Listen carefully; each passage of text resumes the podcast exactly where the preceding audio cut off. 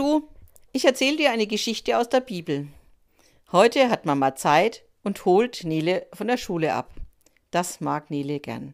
Da haben die beiden dann Muse auf dem Heimweg ausführlich miteinander zu reden. Und heute hat Nele einen großen Redebedarf. Es ist ja nicht immer so einfach in der Schule. Nele findet Buchstaben doof, Zahlen mag sie lieber. Aber ohne Buchstaben geht es in der Schule überhaupt nicht.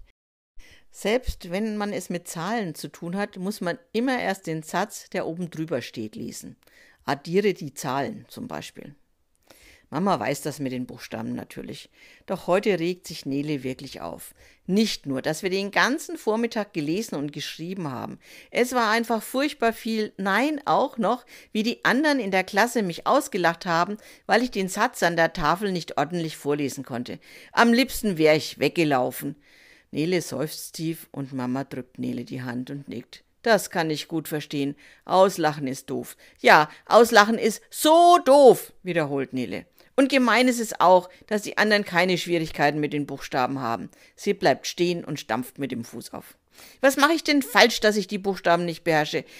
Ich mache meine Hausaufgaben wie alle anderen auch. Ich übe jeden Tag mit ihr lesen und es klappt einfach nicht. Ich finde das so gemein. Nele würde am liebsten vor Ärger und Wut und Kummer in Tränen ausbrechen. Die Mama merkt das. Komm, Nele, wir kaufen uns da drüben ein Eis und setzen uns dann auf die Bank dort. So kalt ist es heute noch nicht. Genauso machen sie das. Das Eis kühlt etwas die Wut und den Ärger und den Kummer von Nele und sie wird ruhiger. Da fängt die Mama das Reden an. Weißt du, das ist oft so, dass man die anderen anschaut und denkt, die haben's leicht. Vielleicht haben sie es wirklich insgesamt leichter oder sie haben es halt in der einen Sache leichter und an anderen Stellen schwer. Das können wir nicht wissen. Wir wissen nur, wo wir es schwer haben. Du hast es mit den Buchstaben schwer und das macht dich wütend und traurig. Das kann ich gut verstehen. Nele nickt und leckt am Eis.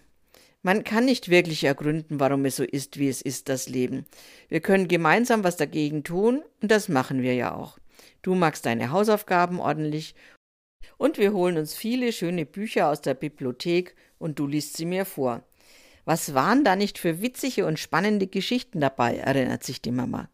Und, redet die Mama weiter, wenn du überlegst, wie viele Schreibfehler du früher gemacht hast, dann siehst du ja auch, dass es immer besser wird, halt in kleinen Schritten. Ohne Geduld und Mühe geht da nichts. Nele nickt, das weiß ich schon.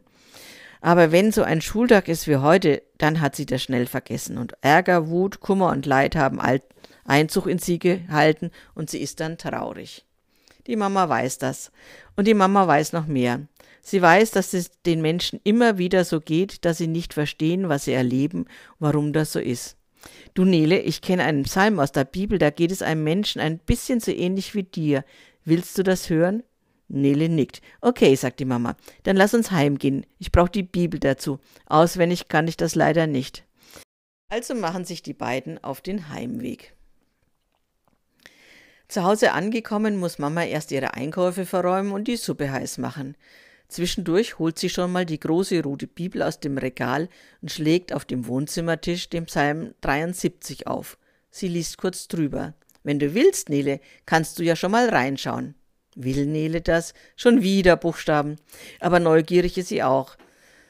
Wenn da was in der dicken Bibel steht, was mit ihr zu tun hat, naja, erst zählt sie mal die Zeilen. Zahlen mag sie ja. 63 Zeilen. Puh, das ist aber viel. Und dann bleibt ihr Blick beim Vers 3 hängen. Ich war neidisch auf die Angeber, als ich sah, wie gut es denen ging. Da muss Nele nicken. Sie war und sie ist neidisch auf die Angeber, die so gut mit Buchstaben können. Mit dem Satz im Kopf geht sie zur Mama in der Küche. Das stimmt, was da steht. Ich war neidisch auf die Angeber, als ich sah, wie gut es denen ging, erzählt Nele. Ja, sagt Mama, ich erinnere mich wieder.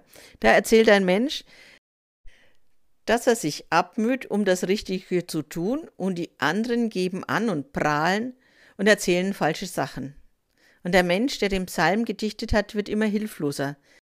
Kann es denn sein, dass er falsch liegt? Er versteht nicht, warum es so ist, wie es ist.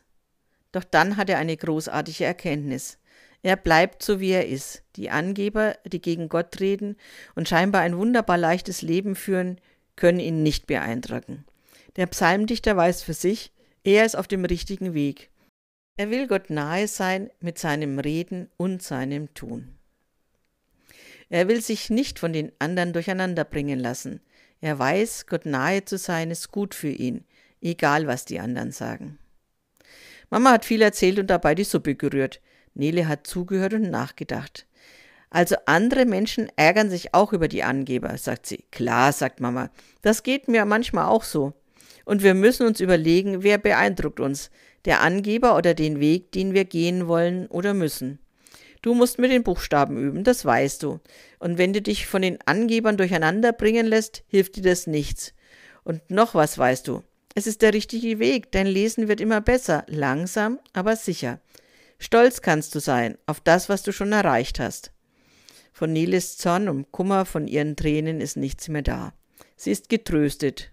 Nun steht sie in der Küche und deckt die Teller auf. Ja, sie kann stolz auf sich sein.